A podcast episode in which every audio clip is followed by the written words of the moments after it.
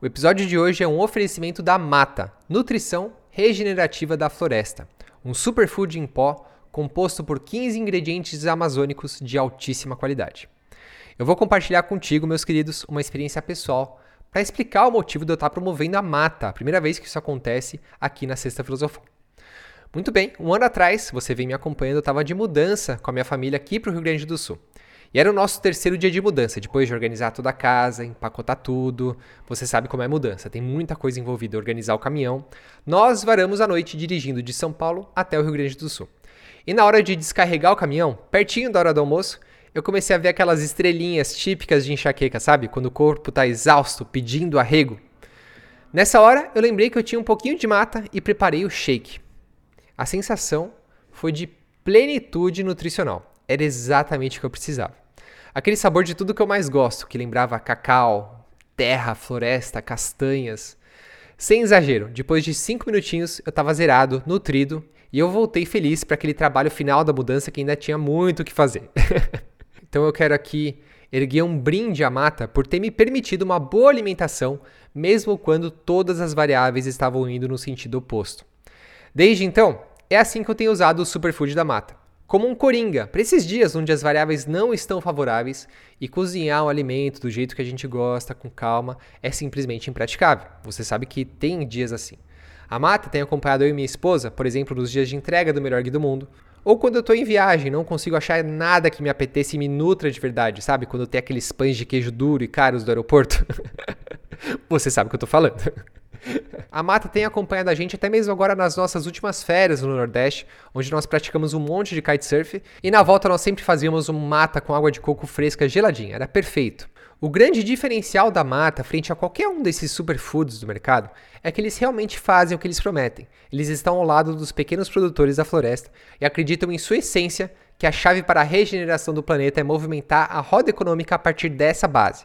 E isso aqui eu não estou falando de boca para fora, não é o script que eles me deram, eu falo isso do meu coração porque eu tenho acompanhado o começo dessa empresa desde os primórdios dos conceitos porque uh, os caras que estão à frente disso são duas figuras fantásticas, o Max Petrucci e o Edgar Calfá. E se mesmo depois desse meu depoimento não for o suficiente para você, você quer tirar as, as, conclusões por você mesmo, eu convido você a ouvir esses, esses, essas duas peças, né, o Max Petrucci e o Edgar Calfá, os dois cofundadores da Mata, aqui na Sexta Filosofal. Eu vou deixar o link na descrição desse episódio para você ouvir os dois, beleza?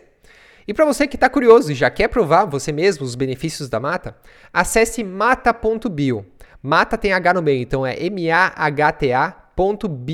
B-I-O, M-A-H-T-A.bio, mata.bio e use o cupom Sexta Filosofal, Sexta Filosofal tudo junto, para ganhar 12% na sua primeira compra, tá? O link para você usar essa oferta também vai estar tá aqui na descrição do episódio.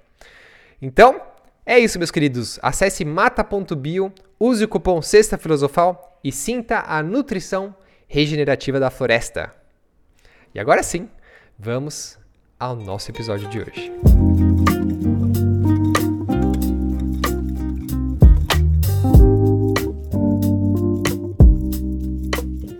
E de repente eu vi o ganso fora. Eu tava, o ganso estava fora. E quando o ganso saiu naquele momento, eu vi a minha personalidade de fora. Eu vi eu. Eu pude ver eu vendo. E aquilo me despertou uma grande, é, uma grande energia. E, e, eu me lembro que eu saí correndo, como fosse assim, eureka, eureka, sabe? Descobri a pólvora, né? Eu saí grito, eu saí assim muito afetado com aquela experiência. Eu tinha uma namorada, no, procurei ela, falei assim, fulana, deixa eu te falar uma coisa, aconteceu uma coisa incrível dentro de mim agora eu posso ver que eu estou vendo. Eu antes não via isso. Eu posso ver que agora que eu estou eu vendo. Estou vendo. É. Foram dez anos mais incríveis, assim, onde eu ia para o cemitério e ficava no cemitério é, me levou a muitas experiências malucas. Eu fui para o cemitério e ficava em êxtase no cemitério, porque eu percebia que não havia morte, na verdade. Aquilo me indicou que não havia realmente uma morte. Então eu ficava em, no cemitério olhando aqueles túmulos, mas em, em, em muita alegria. Vamos viajar?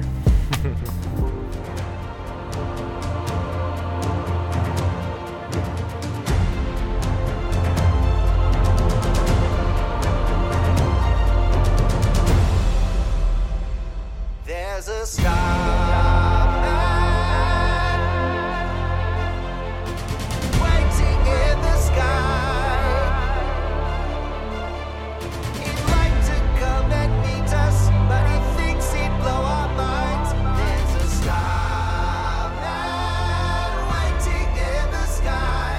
Alô, mundo!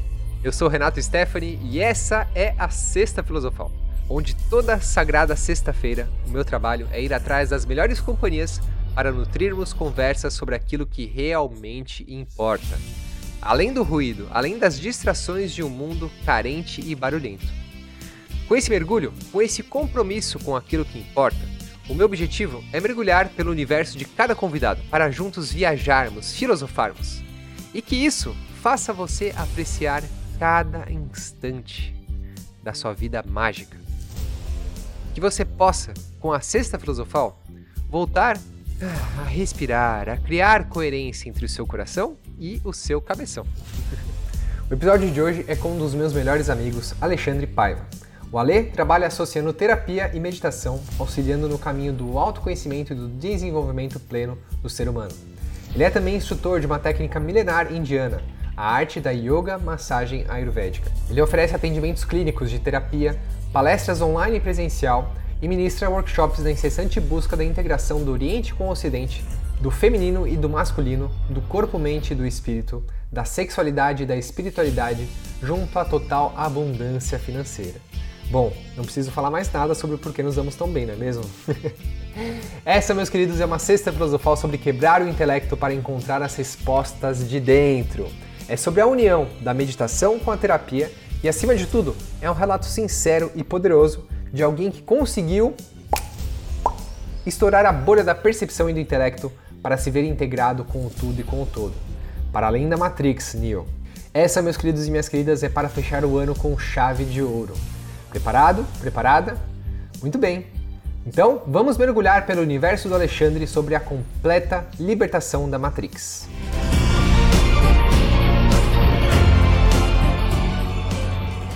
Muito bom, querido. Obrigado. Que satisfação estar aqui com você. Muito legal. Bem-vindo à Sexta Filosofal, senhor Alexandre.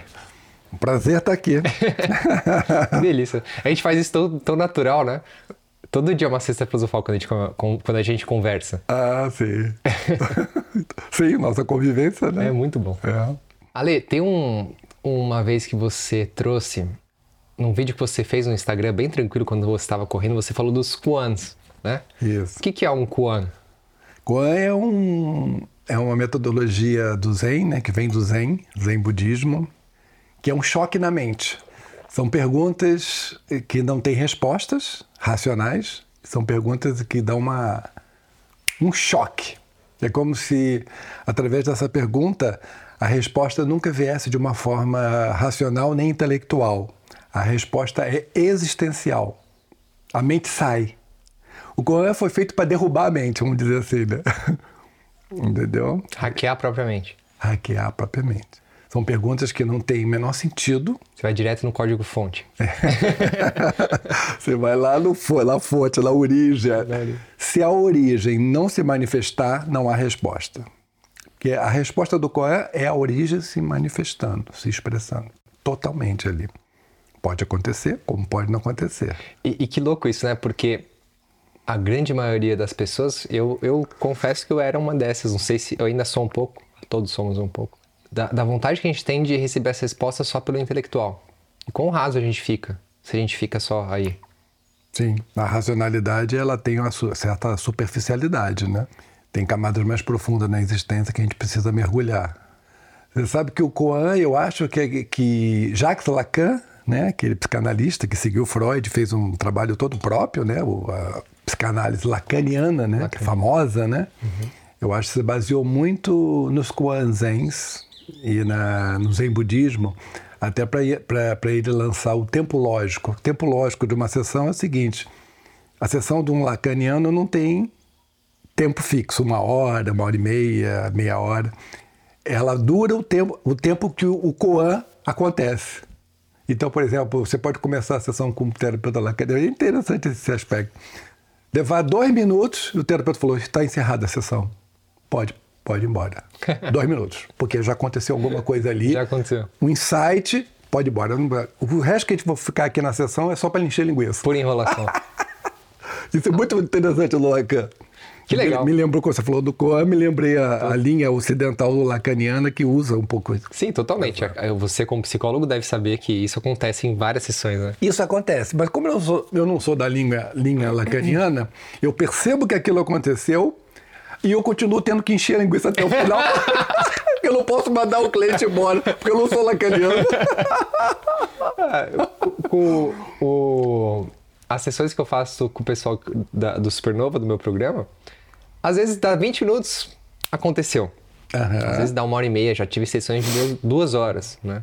E é isso, gente, e porque o modo como eu faço a sessão, eu não consigo interromper a sessão no meio, quando tá num negócio assim forte. Você também, imagino, né? Uhum. Acontece de remarcar o próximo cliente, avisar, né? Pedir por Sim. gentileza e tudo mais.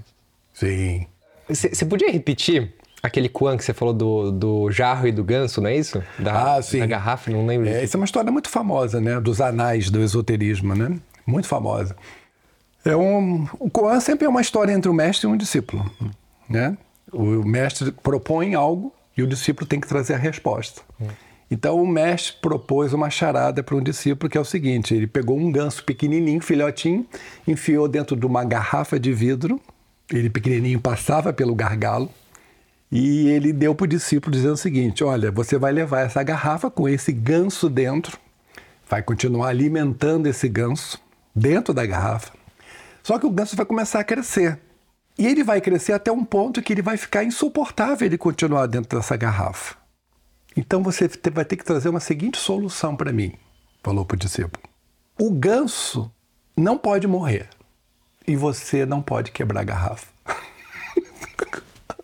Leva isso, medita sobre isso, trabalha sobre isso e me traga a resposta. Aí diz que o discípulo volta inúmeras vezes tentando trazer algumas ideias Aí o mestre falou: não, essa não é possível. Não, não vai poder pô, cortar a garrafa. Não, não, não, vai, não pode abrir a garrafa embaixo, não, não pode mexer na garrafa, não pode quebrar. Não, o ganso não, não pode morrer. Ou seja, é um problema sem solução, né? Sem solução no nível da racionalidade. Né? Aí chega um dia, depois de várias tentativas do discípulo responder, um dia o discípulo chega correndo pro mestre e fala assim: o ganso tá fora, o ganso tá fora, o ganso tá fora. Aí o mestre fala: você compreendeu. O que, que é isso, né? Isso é famosa, essa história, super famosa. O ganso é a nossa consciência. É aquela consciência que está sempre presente na nossa vida, desde que nós nascemos, quando morremos. É como se fosse um observador silencioso que está sempre presente em todos os momentos da nossa vida, só que nós não estamos conscientes dela. Então a gente vive inconsciente desse observador. É como se fosse um espiador que está sempre espiando o Big, Brother da nossa vida. Esse espiador está sempre ali. À medida que a gente vai meditando, a gente vai se dando conta da existência desse espiador. Tem um algo espiando aqui. Algo espiando. E essa história reflete essa história desse espiador é como se essa consciência que espia começa a criar, é o ganso, ela começa a expandir. À medida que você medita, ela vai crescendo. Você medita, ela vai crescendo a, a, a expressão e a consciência desse observador em você. E o pote, o pote de vidro, é a nossa personalidade, é a nossa cultura, é o nosso, a nosso eu, a sociedade. A sociedade, mundo. o mundo. Essas caixas e mais caixas que a gente vai se investindo e vai ficando ali aprisionado. Então, você não pode destruir a sociedade, porque não é por aí, nem matar, nem se cometer suicídio, mas esse ganso, ele precisa crescer. O que que faz? Aí chega um ponto que o ganso, a consciência, começa a ficar grande demais, mas tem ali o eu, a mente, a personalidade, a cultura, que está ali também. Aí acontece um dia um milagre, uma coisa louca. Esse ganso aparece fora. Ele não estava preso na garrafa de verdade. Eu estou falando isso de orelhudo. Eu não sei isso. Eu não tenho essa minha experiência. Eu estou meditando, mas eu não sei ainda isso. Eu sei pelo que o discípulo traz e o mestre depois explica. Mas parece que esse ganso, ele sempre esteve fora. Só que na inconsciência, a gente interpretava que ele estava dentro e vivia como se ele estivesse dentro. Esse é o grande insight da meditação. Quando o ganso se percebe fora. É liberdade. Isso é liberdade. É, na verdade, é a verdadeira liberdade, segundo as pessoas que atravessaram esse, esse caminho. Né? Me lembrou de uma aula que eu assisti do Instituto Vedanta. Tem um some que não vou saber o nome agora, posso até deixar o link para o pessoal aqui na entrevista. Uh, é um desses indianinhos bem atarracado que fala inglês, né, com aquele sotaque indiano muito bonitinho. Né? Sei. Ele fala assim: por que, que você não é feliz? Because of ignorance. Ignorance. Você não é feliz porque por causa da sua ignorância de não contemplar a si mesmo, de não contemplar esse todo, de não contemplar a, a consciência suprema. Hum, é, é, um pouco por aí. não é feliz porque não contempla o, o ganso que está fora, né? A gente ainda não tem ainda consciência desse ganso fora. A gente começa a, a observar ele, ver calma, lenta, lentamente, fecha os olhos, faz uma vipassana, observa, fica, fica atento ao que acontece, mas isso leva, tem a maturidade, né? Tem a maturidade. E, e você está com quantos anos hoje, Ale? Tô com 61. 61. E a meditação, assim, desde que eu te conheci, dá pra perceber, fica óbvio, acho que qualquer pessoa que te conhece por cinco minutos sabe que a meditação é uma parte muito importante da sua vida. Uhum. Quando que ela entrou na sua vida? Eu nunca te, nunca te fiz essa pergunta. Quando que foi o seu primeiro contato? É, na, a meditação, ela veio, a princípio, pelo meu pai. Uhum. A princípio, porque ele tinha, ele, meu pai sempre foi um, um grande intelectual estudioso sobre vários aspectos e a meditação era um dos objetos de estudo dele. Então ele tinha em casa inúmeros livros de meditação, vários autores do esoterismo. Só que eu não dava bola para aquilo, assim, não... eu novo, né? Não dava muita atenção para, para os livros dele e tal, mas de vez em quando um ou outro caía na minha mão.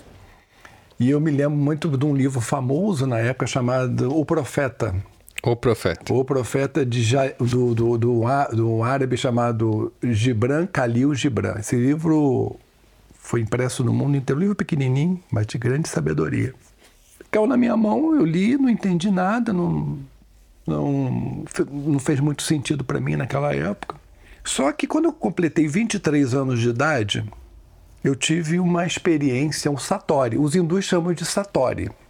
Uh, e eu vou explicar o que é um satori, né? E os ocidentais chamam de The Peak Experience. É a mesma coisa, só que o hindu tem a ideia do Satori e o, ocidental, através de Abraham Maslow, que foi o fundador do humanismo em 1950, ele fez uma pesquisa em que ele entrevistou centenas de indivíduos que tiveram the peak experience, ou seja, a experiência de pico, de elevação. Eu tive aos 23 anos de idade. O que é um satori? A consciência abre, o ganso se vê fora por alguns segundos fica, e volta pra garrafa. Terrorizado. Fala, puta que pariu, não queria ver isso. Deixa eu voltar pra minha garrafa. Ele, ele vê aquilo tudo, ele saiu da garrafa, e depois, segundos, ele já está de volta na garrafa. Mas ele fica, entra na garrafa, ele não pode ser o mesmo ganso. Ele volta para a garrafa mas não é o mesmo. Não houve uma transformação real ainda, mas um prenúncio de uma possibilidade. Lá, no futuro, talvez uma grande transformação. Mas naquele momento, aquele cara não pode ser o mesmo. Alexandre, eu, aos 23 anos, depois que eu tive a The Peak Experience, ou Satori, eu voltei para a garrafa, voltei a ser o velho Alexandre, mas não era mais o mesmo. Entendeu? E aí toda aquela biblioteca do meu pai fez o, o maior sentido para mim. Aí eu falei, meu Deus, está tudo na minha casa e eu não dava bola. Aqui. O tesouro está ali. Aí começou a busca. E como foi esse seu Satori? Esse, essa sua experiência? Esse Satori, eu estava numa... Eu era, eu era aluno da escola de teatro, né? Eu estava querendo ser, me formar em artes cênicas, ia ser ator. E eu estava numa aula de expressão corporal. De repente eu estava na aula, eu estava numa posição que a professora indicou, e de repente eu vi o ganso fora. Eu estava, o ganso estava fora. E quando o ganso saiu, naquele momento, eu vi a minha personalidade de fora. Eu vi eu. Eu pude ver eu vendo. E aquilo me despertou uma grande, é, uma grande energia e, e, eu me lembro que eu saí correndo, como se fosse assim, eureka, eureka, sabe? Descobri a pólvora, né? Eu saí grito, eu saí assim muito afetado com aquela experiência. Eu tinha uma namorada, no, procurei ela, falei assim: "Fulana, deixa eu te falar uma coisa, aconteceu uma coisa incrível dentro de mim agora. Eu posso ver que eu estou vendo. Eu antes não via isso. Eu posso ver que agora que eu estou eu vendo. Estou vendo. É. Porque antes eu eu olhava para as coisas e só via o objeto. Eu não via o sujeito antes dessa experiência. É difícil explicar certas coisas, né? Eu contava, por exemplo, fa falando com você, Renato, eu só reconhecia o Renato. Eu não reconhecia que eu estava aqui olhando para Renato. Então foi uma, uma bruta conscientização da subjetividade, que não existia antes de mim. E eu saí com uma energia de uma alegria indescritível por ver que o sujeito existia. Naquele momento, o sujeito e o objeto se tornaram muito presentes na minha vida. E essa experiência se virou, durou 10 anos, de, agu, muito aguda dentro de mim, 10 anos. Mas como que ela durou?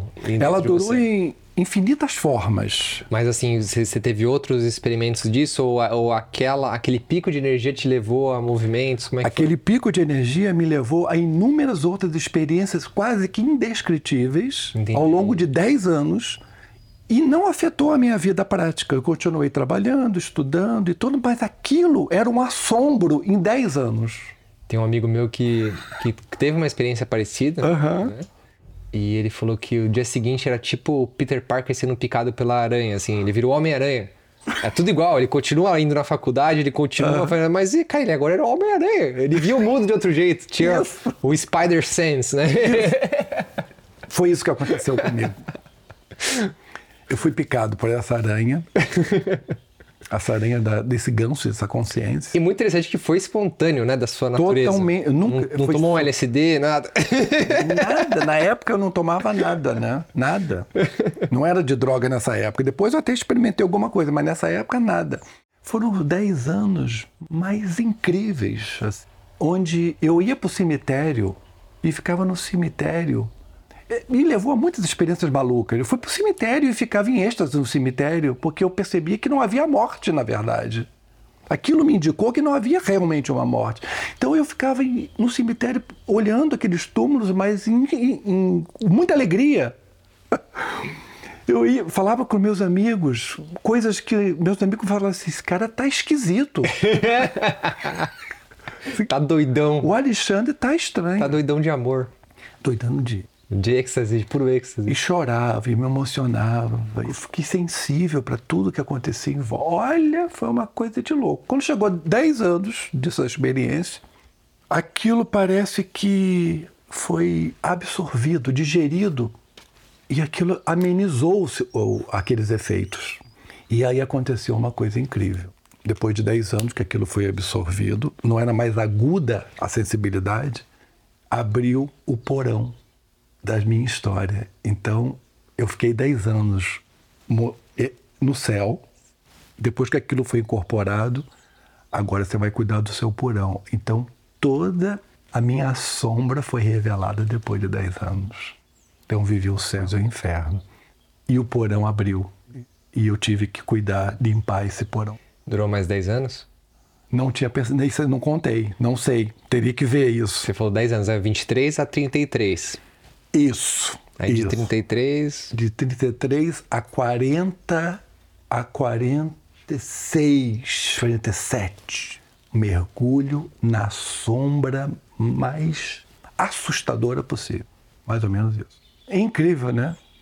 E, e, e depois caiu na minha mão um livro muito interessante que falava assim: depois do êxtase, o nome do livro, depois do êxtase, lavar a roupa suja.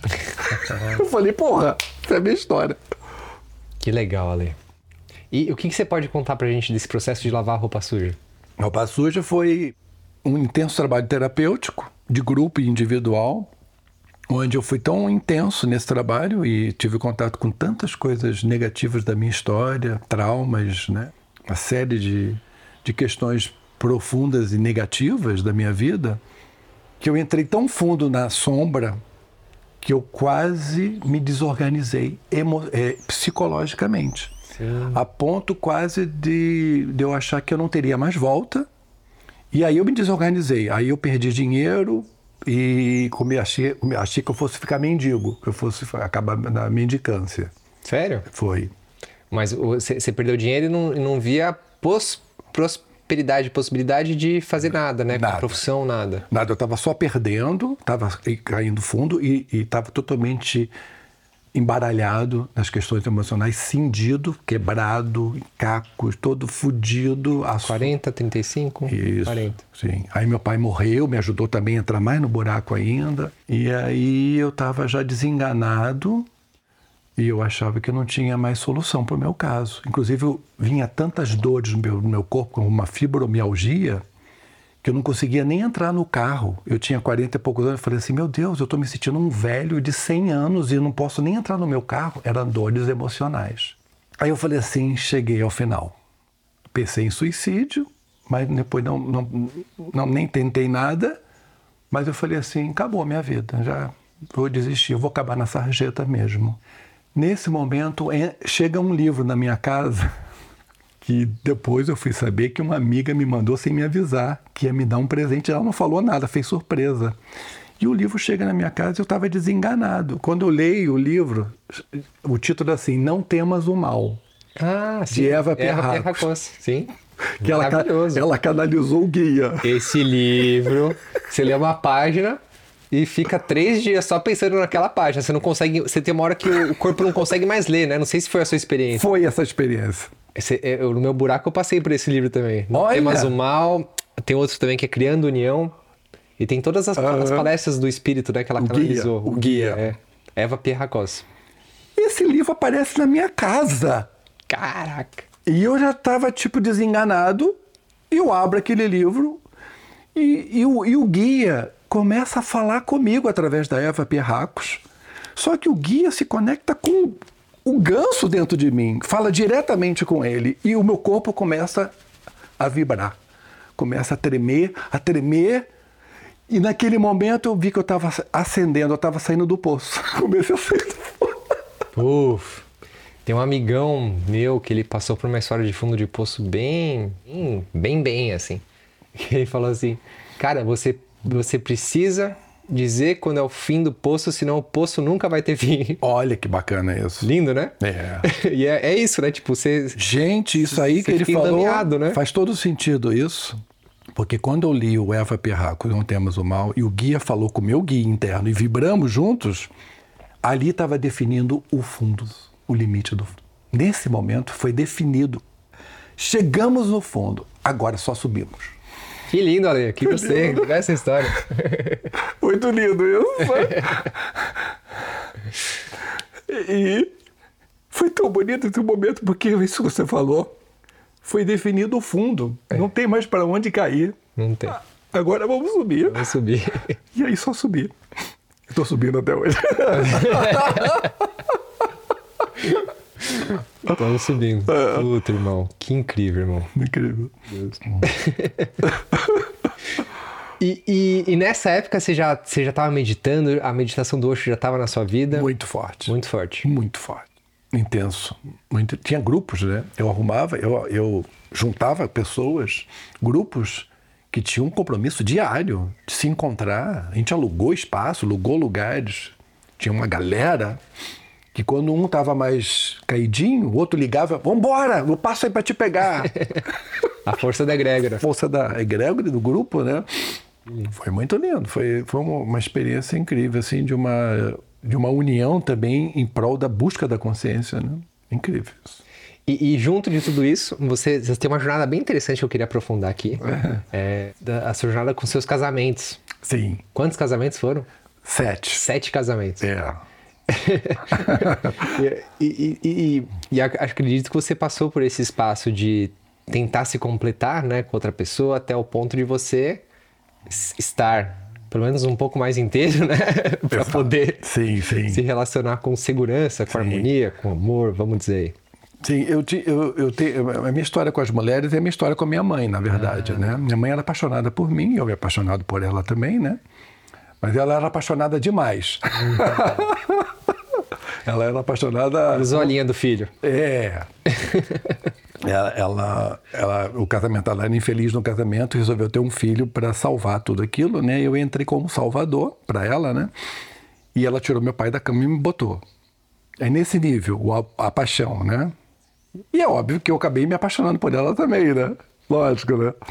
E então esse caso de amor profundo com eu e minha mãe, minha mãe e eu, né, gerou uma busca de uma união com a mulher. Então eu buscava as mulheres para meditar comigo, para a gente se fundir, que era o desejo lá da minha mãe, de, de como se eu pudesse encontrar aquela unidade que eu tinha com a minha mãe, né? Ou que eu pretendia ter, ou gostaria de ter, né? E, esse, e essa coisa profunda se, se tornou, então, na verdade, uma, uma, uma, um desejo espiritual de se fundir de novo à fonte da vida. Mas, mas passou pela, pela maternidade e a, e a e a minha história com ela. Então, essas mulheres que eu, que eu casei muito, né, e convivi com essas mulheres, sempre nessa busca de, de uma de uma completude, uma união, e depois eu fui entender que essa, essa, essa união é ela está dentro da gente, né? Que é através do espaço Sol e Lua, o Yin e o Yang, que precisam se fundir dentro para a gente se tornar inteiros, né? É o nosso aspecto. O Jung traz isso, né? O psicanalista Jung, né? Que é o lado feminino com a ânima e o lado masculino, o ânimos, que precisam fazer amor dentro da gente para a gente se tornar uma inteireza. Eu estava buscando isso fora na mulher. Casei sete vezes. E, e existe uma, uma, profunda. Como é que eu posso explicar isso de um jeito não pejorativo? Um profundo.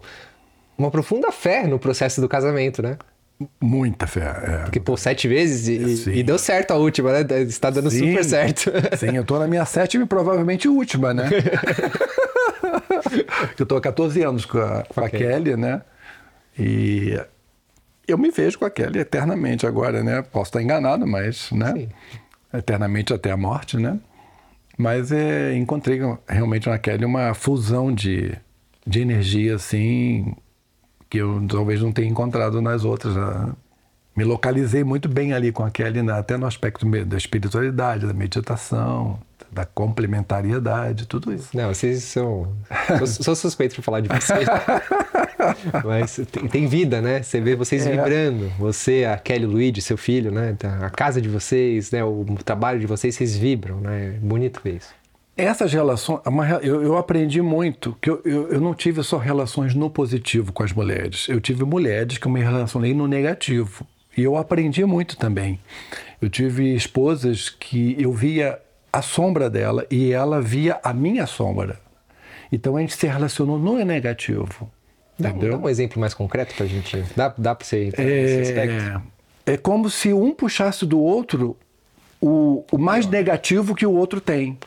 E porque eu acabei de. Vamos dizer que a gente é um casal. E porque eu puxei esse negativo de você, você quer do, dar em dobro com o mais negativo e fica nessa espiral. E não, e eu vejo o seu negativo também. Você vê o meu, eu vejo o seu. Então a gente se relaciona na sombra. Então é uma relação é, muito tumultuada. Explosiva. Explosiva. E sabe o que? Qual é a liga? Um tesão sexual inigualável. Para sustentar a peia. Entendeu? Os dois morrem de tesão um pelo outro, por isso não consegue se separar, e sustenta a peia. Entendeu? Mas é uma relação perigosa. Eu tive duas assim. É perigosa porque se você continua nessa relação, vocês dois vão para puta que pariu, vocês vão para sarjeta. Vocês vão se fuder, porque aquilo vai o negativo vai corroendo, né? Você vai jogando para baixo. Você tem que saber sair na hora, porque em algum momento você tem que sair. E aprende muito com isso tanto na relação. Hoje eu estou numa relação que eu puxo o melhor da minha mulher, a mulher, minha mulher puxa o melhor de mim. É o, é outro polo, né? Uhum. É o polo do positivo. Esse só cresce. Essa relação só vai expandindo. A outra relação não, ela vai minguando até a sarjeta. Então você tem que sair antes. E eu saí antes. Eu dei um pulo antes de, da coisa degringolar mais. E como que foi esse, essa coragem para dar esse pulo assim? Que, que seu, o observador apareceu? Como é que foi? Foi uma exaustão do negativo. Assim. Exaustão do é, negativo. Exaustão do negativo. Ah, Sabe o bêbado que fica cansado de bebida? Chega Sim. um ponto que não aguenta mais algo, porque já ficou bêbado demais. Eu me cansei do negativo. Eu tive isso com álcool. Você teve isso com álcool? É, você não, eu não bebo hoje, né? É, você teve isso. Não consigo. Mas não, não era bêbado, nada. Era, só- era, era um cansaço daquele estilo de vida. Cansou aquilo. Cansei, é. Perdeu o sentido aqui. Perdeu o sentido. Só bebe, muda aquela, o estado, aí começa a falar umas coisas. é, Você cansou disso. Cansei. Ah, não quero mudar isso, não. Eu Cansei. quero falar o que eu quero falar mesmo, não quero ficar Isso. alterado, não. Que chato isso. Né? Exatamente. E a gente cansa do negativo Exaustão também. do negativo. Fica negativo demais, você fica cansado. Que legal, Ale. Mas aprendi muito. Porra, claro. E aí eu falei para ela assim: estou indo embora. E aí, enlouquecida, ficou atrás de mim e falou assim: eu, eu fi- mesmo que você case de novo, eu quero continuar como sua amante. Porque o tesão tava lá. É, eu falei: de jeito nenhum, suma da minha vida. E aí houve esse rompimento drástico. Tinha que ser drástico, não tem como romper uma relação dessa sem ser drasticamente. E depois de um tempo. Não dá pra ser bonzinho nessas horas? Não. Não dá. Por que que não dá pra ser Não bonzinho? dá, porque ali a coisa tá feia. É. Mas o bonito é que depois de um ano que a gente rompeu, Não dá pra ser gratiluz nessas horas? não, não, essa, essa não dá mesmo. Senão você tá ferrado. Gratiluz ali você toma. Um ano depois, ela me procura e fala: Você quer me dar uma massagem? É, um ano depois. Eu falei: Sim, vou te dar uma massagem. Vamos, vamos explicar qual que é a massagem, né? A massagem Thai, não é isso? Ou Era uma Massa- massagem relaxante romântica, não? Não, massagem normal. Minha tá, a, a yoga massagem ayurvédica que eu, Isso, que eu trabalhava. Não, só pra deixar claro, né? Aí, É, é, é uma não- massagem mesmo. E nesse contato ela chora, eu choro. Fecha a relação, Lindo, agradecendo ao outro por tudo que a gente aprendeu com o outro. Obrigado por tudo. Vivemos o inferno, mas muito obrigado. Você me ensinou tanta coisa da minha, do meu lado negativo, tanta coisa da minha sombra, que eu lhe agradeço profundamente. Que lindo, que bom. Você vê, o negativo e o positivo estão juntos. E a gente aprende em ambos os casos. Claro. Vivendo aquela relação ferrada negativa, o quanto a gente aprende da nossa sombra. E vivendo o positivo também, o quanto a gente aprende das nossas possibilidades de expa- expansão. Tá tudo, tá tudo dentro do. Tá tudo certo. Tudo é perfeito. Tá tudo. Sacou? Saca? Legal, né? Cara, você falando dessa história, né, e con- con- conectando essa questão dos casamentos, sua relação com a sua mãe, e tem uma história que você contou pra mim e pra Nádia, que a gente dá, assim, dá risada, mas ah, acha, acha muito legal o modo como você coloca, é o dia que a sua mãe morreu. Aham. Conta pra gente essa história, que eu acho que é- cabe muito aqui pro, pro pessoal. Sim. A minha mãe, como era muito apaixonada por mim, mas minha mãe não era só a questão de ser apaixonada por mim. Eu, sou, eu era, sempre fui filho único. Então eu recebia a carga toda em cima de mim. Só que minha mãe era uma pessoa também muito tumultuada emocionalmente. Então ela criava muitas confusões. Criava dívidas, corria de agiota. É, Não, nesse nível. confusão, mas absurdas. Ela corria de agiota, ela quebrava o mercado, tinha que mudar de cidade. Ela se envolvia com, com, os, com os namorados dela e os envolvimentos eram violentos, vi- envolvia perigo de eh, o cara agredir ela ou ela denunciar a polícia.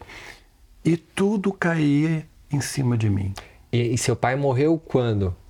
Meu pai morreu, elas já estavam separados há muito tempo. Ah, já estavam separados. Estavam Ah, tá, entendi. Eles separaram. pai pulou fora. Meu pai pulou fora. Meu pai pulou fora, mas demorou pra pular, tá? Demorou? Porque ele só pulou fora quando eu fiz 18 anos. Foi muito gratiluz, tinha que ser mais porrada, é isso? Tinha que separar antes. Tinha que separar antes. Pra eu, não, desde pequeno, ficar sofrendo essa confusão dos Total, dois. né? total, claro. Poxa, se ele tivesse separado quando tivesse um ano, dois anos, seria muito melhor, né? Era um trauma só. É, é. Aquilo perdurou por 18 anos. Imagina. 18 anos, o que podia ser um trauma só, foi 18 anos de trauma. Tudo isso. Lembra que eu te falei que depois eu tive que cuidar da roupa suja? Sim. Depois do êxtase? Sim. Eu tive que cuidar esse inferno todo de viver com esses pais malucos até eu fa- fazer 18, fazer 18 anos, completar 18 anos. Se tivesse saído mais cedo, eu estaria mais. E só abrir um parênteses pra gente não sair muito da história, mas o, é muito bonito quando você entra nesse processo e a sua consciência, ela, a, natura, a natureza é linda, ela joga pra fora. Primeiro vem coisas do pai, aí vem coisas, vem coisas da mãe, aí vem coisas dos dois, aí vem aquele resquício da mãe que você não conseguia dar conta, aí vem, né, tipo, vai, vai pulando. Quando você começa o negócio, abre a caixa de Pandora, meu filho. Começa a descascar a cebola. É, Né? é isso. Você começa a descascar a cebola. Aí um, pega uma, uma, uma capa da cebola, pega, depois pega outra e vai tirando. E parece que não, parece que não tem fim, né? É. Só que a cebola, quando você descasca ela toda, no final, essa aqui é a benção. Limpeza. Essas camadas todas da nossa cebola, de repente você descasca e aí tem o vazio. No início ele é um pouco assustador. E quem sabe aos poucos ele vai se tornando o nosso próprio ser, né? É um mistério, né? É um mistério. E você falou o negócio da minha mãe sobre, sobre o enterro, né? É, fe- fechando parênteses agora dessa Então, história. minha mãe me deu muito trabalho, né? Isso. Então, é, com o dia que ela morreu, que eu estava no cemitério e foi colocada dentro da lápide e fechou, de repente meus ombros. Uau! Aquilo me deu uma, uma liberdade, assim, uma, uma leveza, né? Que era uma pessoa que me pesava muito desde pequeno, né? Eu fui, já, já nasci para ser o salvador da vida dela. Olha o peso que ela já me colocou de início, né? Então, quando ela morre, me dá uma- um sentimento de leveza e uma e me veio logo aquela coisa, meu Deus, tanto barulho por nada. Aí me veio a sacação da vida na questão de a gente queria tanto barulho, né? Para de repente enfiar numa lápide e desaparece aquilo, todo aquele barulho desaparece. É engraçado que, que se tem. ah, Quem sou eu pra falar isso, mas eu, eu observo que quanto mais coisas a gente tem a resolver, quanto maior o nosso cesto de roupa suja, mais a gente quer emular a vida das novelas, dos filmes de ação, a gente quer fazer drama da vida, né? E a vida é tão simples. Pode ser, Pode ser, né? pode ser bem simples. Por uma simples, é, vamos dizer, é uma, é uma escolha, mas é trabalho, é, tem, tem um monte de coisa, né? Não é só simplesmente ligar uma chavinha. É, a vida pode ser simples, mas é, como a gente aprende sempre o, o sofisticado e o, e o complicado, Perfeito. para a gente se desfazer do sofisticado e do complicado, a gente sua um pouco a camisa, né? Para tentar retornar às fontes mais simples da, da existência. Maravilhoso. e, e aí, vamos entrar agora na, na parte seguinte da entrevista, ainda com um ganchinho na sua mãe que eu quero pegar, é, que é o Ale Psicólogo. Aham.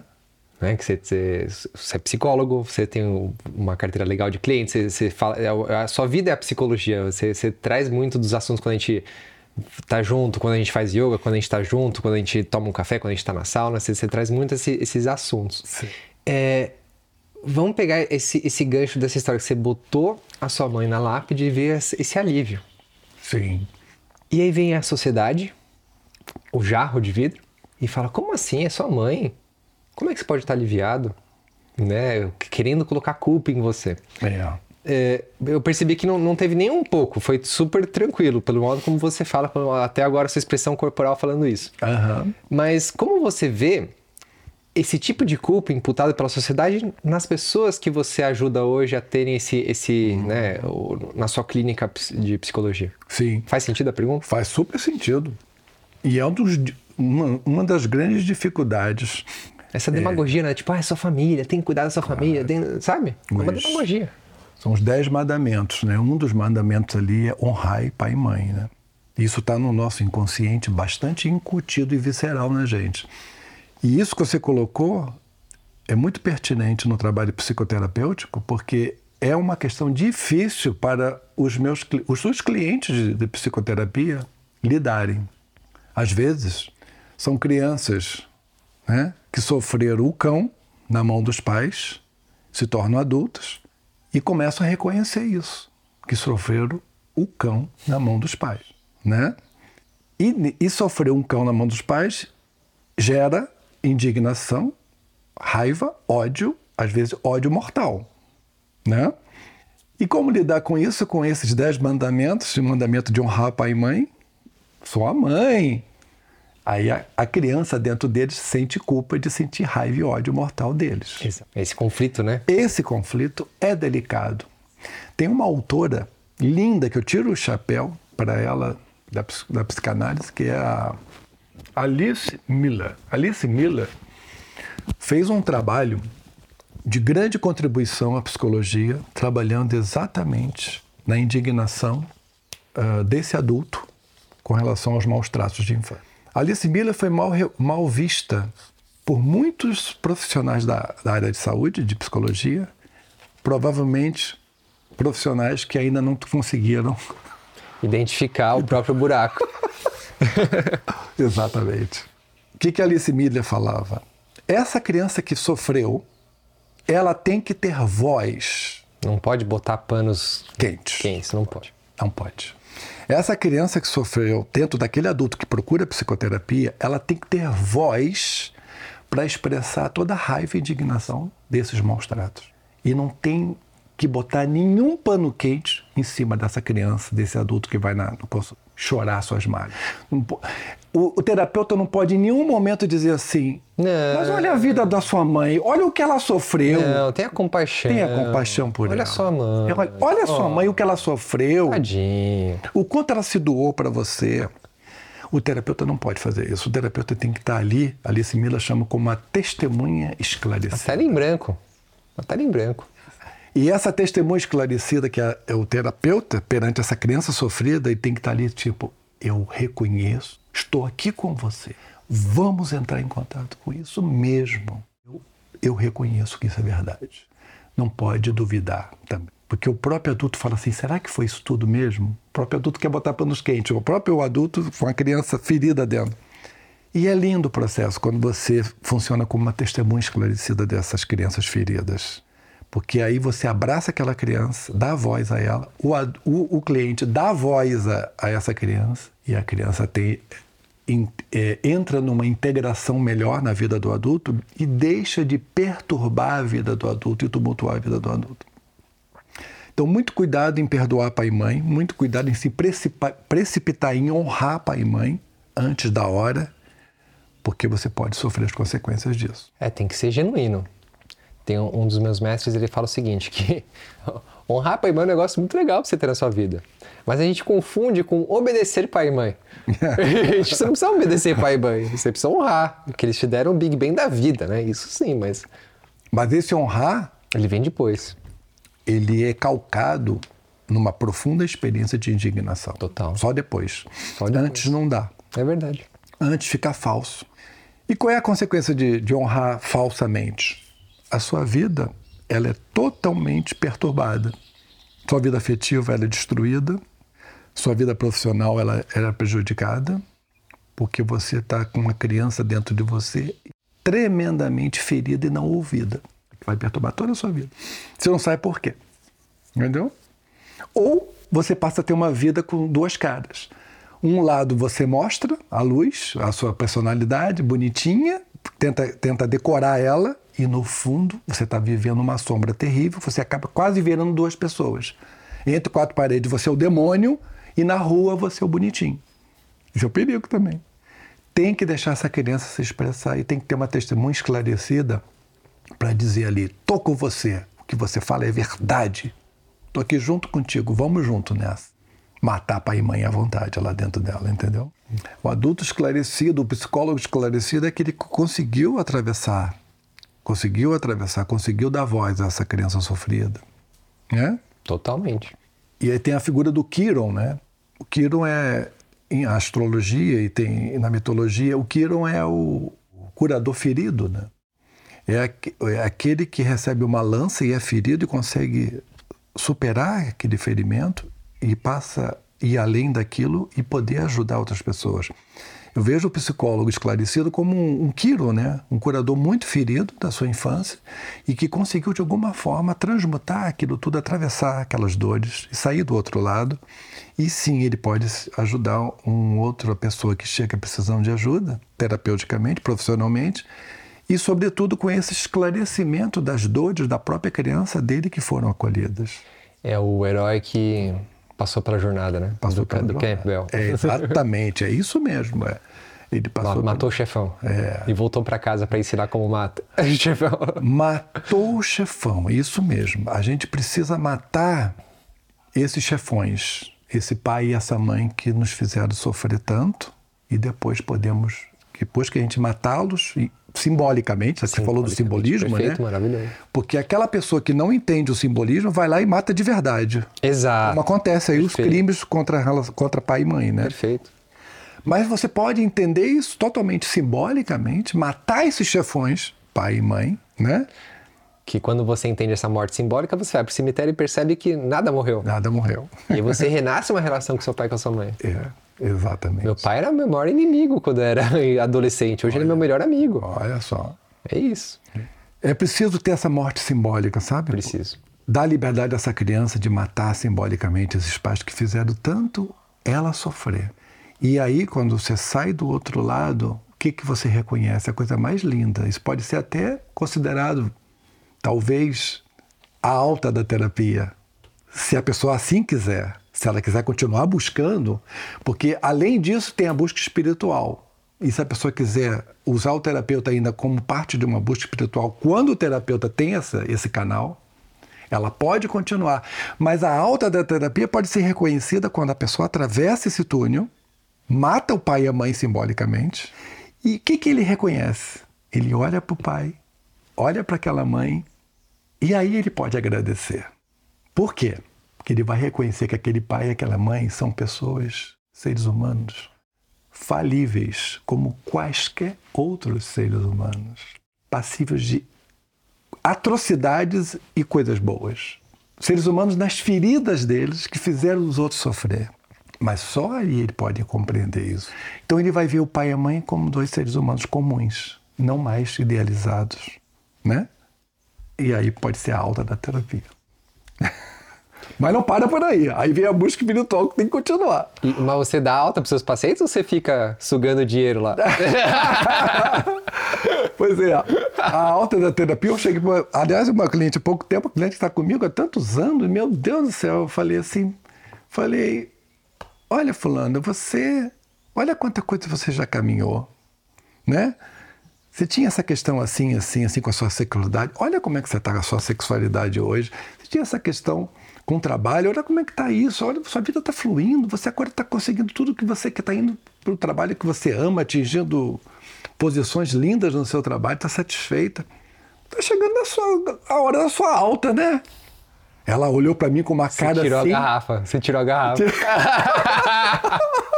Ela olhou para mim e falou assim: você, você não vai me abandonar,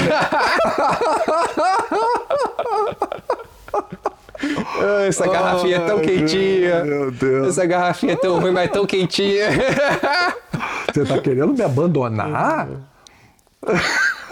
Não. tá querendo, mano. Muito Então, essa questão da alta da terapia é uma coisa interessante, né? Essa, essa situação que eu, que eu descrevi agora é um, pode, pode identificar uma alta de uma terapia, um final de um processo, quando o pai e a mãe são vistos como pessoas normais e você atravessou toda aquela dor, aquela coisa toda, né? Se indignou e depois atravessou. Tem um outro momento da terapia que pode ser uma alta, sabe quando? Quando você cansa de falar de si mesmo. Lembra que eu falei que eu cansei da, da, da negatividade das relações negativas? Eu cansei daquilo, aí eu fui embora? A pessoa pode cansar de falar de si. Pode acontecer. É, eu passei isso com. Eu falei desses dois mestres meus, né? O Roberto e o Pedro. O Roberto era a sessão terapêutica, um sentado em cada sofá e tarará. Chegou uma hora que ele falou assim: Renato, você tá dando volta no seu ego. Tá na hora de você passar essa- esse, esse, esse, esse conhecimento pro seu corpo. Vamos, vai fazer uma massagem. Ele que me indicou o Pedro. Vai fazer uma massagem com o Pedro. Aham. É isso, né? Pra descer. Né? Pra, senão é, é aquela terapia que só dá volta no próprio ego. Então, aí você tocou um ponto importantíssimo no processo psicoterapêutico. A terapia, se você ficar só na terapia, é igual um cachorro que morde o rabo e fica rodando atrás do próprio rabo e não sai daquilo. Por isso que existe uma coisa importantíssima para uma pitada de algo para fazer diferença, para você não ficar preso igual o cachorro atrás do rabo. Você precisa de meditação. Entendeu? Se você utiliza duas ferramentas fantásticas, eu chamo, eu chamo de duas asas para o pássaro poder voar. O ser humano é um pássaro que tem duas asas. É, a sua vida é a exemplificação disso, né? Fala sério. Terapia e meditação. Terapia e meditação. Uma asa é a meditação, outra asa é a terapia. Com essas duas asas, você pode voar. Se você ficar só com uma, vai ficar capenga. É um pássaro capenga. Vai voar, mas vai voar, cair, não vai dar conta. Vou em círculo, né? Que uma asa funcionando, só vou em círculo. Só, É. só voa em ciclo, não sai dali. Se você pega só meditação e vai fundo na, terapia, na, te- na meditação e não quer saber de terapia, você vai ficar encurralado numa subjetividade que não vai aprofundar e você vai achar que está liberto, só que você está fugindo de uma série de questões e você fica. Rapaz, você você me fez um. Nossa, quando eu fiz o retiro de meditação Vipassana, Aham. eu travei no sexto, sétimo dia, não conseguia sair dele. Aí eu cheguei em São Paulo, né? Falei, eu preciso ver duas pessoas, né? O Roberto, o, o- o meu mestre, e a Nádia. Aham. Minha- Minha esposa era minha namorada na época. Sim, sim. Falei com a Nádia. Entendi. Dia seguinte, falei com o Roberto. Olha só. Fui pra frente, né? Não, saí do, do, do Sansara, né? Do, do círculo. É isso. É. Então é isso, terapia sem meditação, você vai rodar em círculos. Ter- meditação sem terapia, você vai ficar numa subjeti- uma, uma subjetividade insossa, sem graça, meio distanciado, meio uma coisa sem raiz, sem base. Então tem que ter as duas, sabe? As duas você começa a se movimentar. É igual é igual atrito, você precisa de um atrito, né? De duas coisas para você a coisa andar, né? A vida funciona sempre nessa, nessas polaridades, nessas complementariedades, opostos complementares, que faz a, a coisa a andar, né? Muito bom, seu Alê. Consi- Algumas perguntas que eu tinha aqui pra você já foram respondidas, então nem vou me dar o trabalho, mas foi fantástico, cara. Foi uma alegria, assim. E eu queria, a gente ir caminhando para os finalmente da entrevista, de você compartilhar o que está presente na sua vida hoje. Pode ser uma coisa que está vivendo com você, com a Kelly, com o Luigi, com seus amigos, com o trabalho. Pode ser algum livro que você leu que está te tocando muito, alguma coisa que está vivendo no seu processo de meditação que você queria compartilhar. Aquela coisa, não tipo, não o que você está remoendo, mas aquilo que está muito presente de vida, assim, para você, que você gostaria de compartilhar. Pessoal, pode ser um livro, pode ser um seriado. O que que, que que tá de presente na sua vida hoje? Bom, o que está fortemente presente na minha vida hoje, com 61 anos de idade, é o que estava presente na minha vida em todos esses momentos que eu narrei aqui. É o ganso. O ganso. Tô de olho nele, entendeu? Ele é o que se mantém aqui. E eu olho para o passado, ele estava ali. Dava a sentir que ele estava ali. Quando eu estava quase na sarjeta, ele estava ali. E eu acho que o, o ganso, né? É, o, é a coisa mais cara, assim, que eu fico atento a isso, sabe? De olho nesse ganso. Então eu tenho, eu tenho um trabalho de meditação constante, que desde muito tempo, até hoje, né? A minha companheira também tem, junto comigo, né? Estamos juntos nessa, nesse aspecto da meditação. E eu acho que eu diria que o grande barato, esse livro fantástico que você falou, que eu posso estar lendo hoje, está me mobilizando, é o Ganso. Não é um livro físico fora, mas é um troço aqui dentro de mim que está aqui presente e meu barato é farejar ele. O que mais que a gente precisa, não? Ele ainda se sente preso na garrafa, tá? É, é, a gente, a gente abre, e aí a gente abre os olhos e a gente cai na ilusão de que a garrafa é importante, né? Aquela que mantém a gente quentinho, aquela que dá conforto, mas, pô, É verdade. olha essas asas que eu tenho aqui, estão aqui presas por essa garrafa, meu. Tu que tá me dando quentinho, tá me prendendo.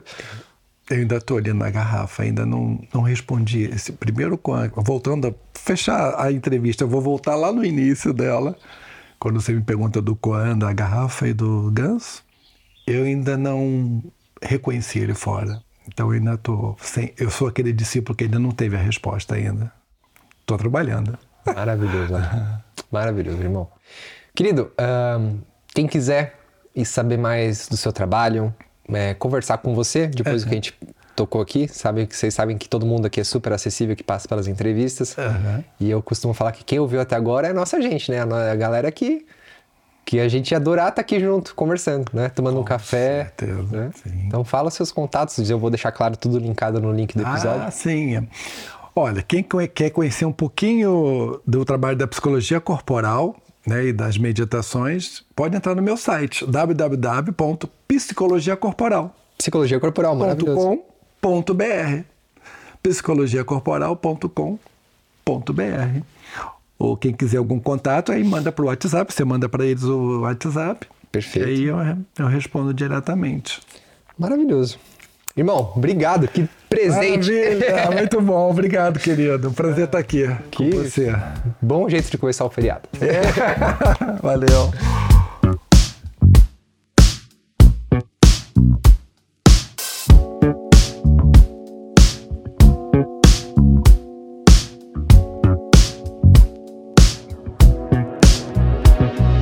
E antes de você partir, meu querido e minha querida, estou aqui ao pôr do sol, junto com essa algazarra dos passarinhos, para convidar você a experimentar o melhor ghee do mundo. O melhor ghee do mundo surgiu anos atrás, quando eu e a Nádia, minha esposa, tentamos cozinhar o nosso próprio ghee pela primeira vez, tomados por uma profunda insatisfação pelo que nós encontrávamos no mercado e dispostos a sentir como seria cozinhar um ghee com a energia da lua cheia, entoando mantras. E foi assim que começamos. Sem receitas nem planos de negócio mirabolantes, mas apenas nutrindo nosso amor por aquele que finalmente sentimos que era um Gui de verdade. Nossos passarinhos estão até concordando. Não tinha nem esse nome, mas depois ele foi batizado carinhosamente de O Melhor Gui do Mundo, quando nós percebemos que os nossos amigos começaram a querer mais e mais. Renato, sua manteiguinha é muito gostosa. A, gente tá amando sua manteiguinha. A, a gente sempre come no pão, na chapa. Muito gostoso. Muito obrigada. O melhor ghee do mundo é o melhor ghee artesanal que você pode encontrar. É um alimento sagrado que combina arte, disciplina, amor e paciência, virtudes que acreditamos serem capazes de transformar o mundo. Seguimos as tradições milenares da Ayurveda para levar à sua mesa um alimento único, como você. Ghee é mais do que um alimento, é um acalento para seu corpo, mente e alma. E para você que ainda não tem vergonha na cara e me ouve na Sexta Filosofal aqui toda semana e não comprou nenhum produto meu, tá sem pressão nenhuma. para você que ainda não teve coragem de comprar e experimentar, lembre-se que nós oferecemos o reembolso total do valor, caso você não fique no mínimo encantado com o melhor ghee do mundo. Ó, os passarinhos estão cantando para você. Os potes de ouro da última lua cheia já estão disponíveis na lojinha virtual dos gnomos. Acesse agora o melhor Gui do mundo, o melhor mundo.com.br e garanta o seu.